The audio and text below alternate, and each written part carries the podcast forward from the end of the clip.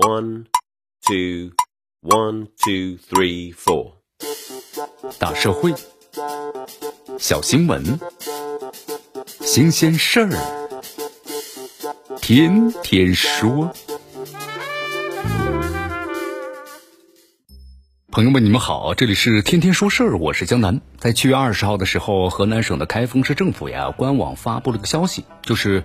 市住建局呢撤销其作出的关于调整新购商品住房交易时实现及撤销呢备案限制的相关决定，决定啊不取消商品房的三年的限售令。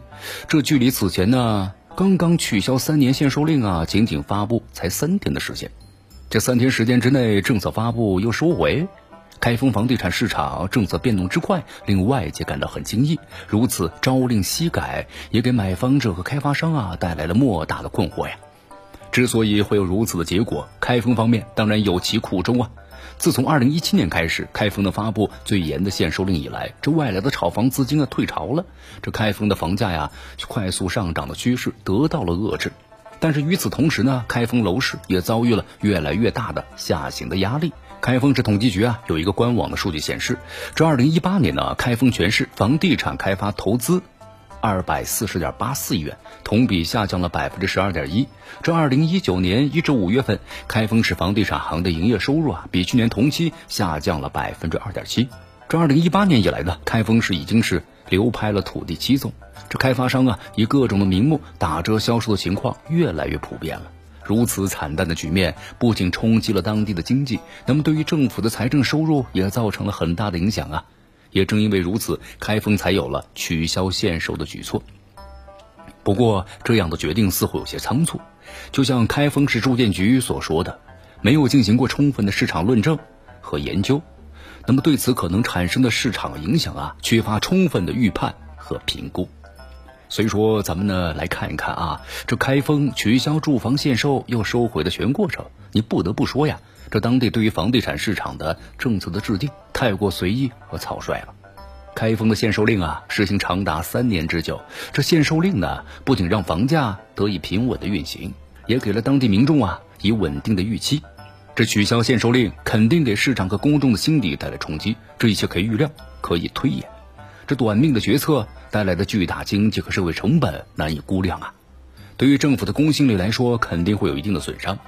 这房地产呢是民众的大型资产，这房地产市场的政策的变动啊，必然牵动千家万户的切身利益。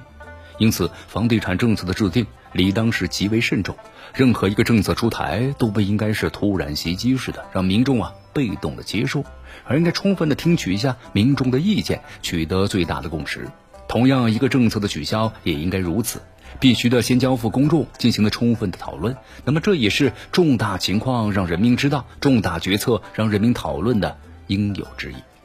但令人遗憾的是啊，恰恰是在房地产这个涉及民众最大利益的领域，相关政策的变动却相当的频繁，突然袭击成为常态。类似取消啊、限售又收回的政策一日游，此前呢不乏立案。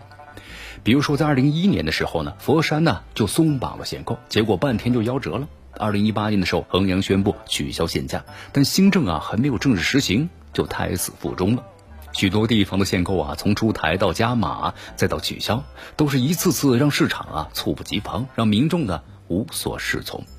眼下这房住不炒可谓呢深入人心，而住房啊房住不炒，那么最重要的。就是保障房地产市场政策的连续和稳定，也就是说呀，房地产政策应该有长久性和延续性，不应该呢朝令夕改。这政策稳，市场自然就稳，那么民众的预期自然就稳了，房地产市场自然就逐渐的走出投机和炒作的风气。那么就此而言的话，取消住房限售又收回，需要从中呢吸取教训的，不应当只有开封当地而已，其他地方啊应把这个案例当做呢重要的一课。朝令夕改是法治的大忌呀！任何政策，政府都要讲究呢严肃性。限购也罢，取消限购也罢，那都不是不可以，但有个前提是充分的论证调研，敬畏市场，敬畏民众的利益，不拿政府的公信力当儿戏。这里是天天说事儿，我是江南，咱们明天见。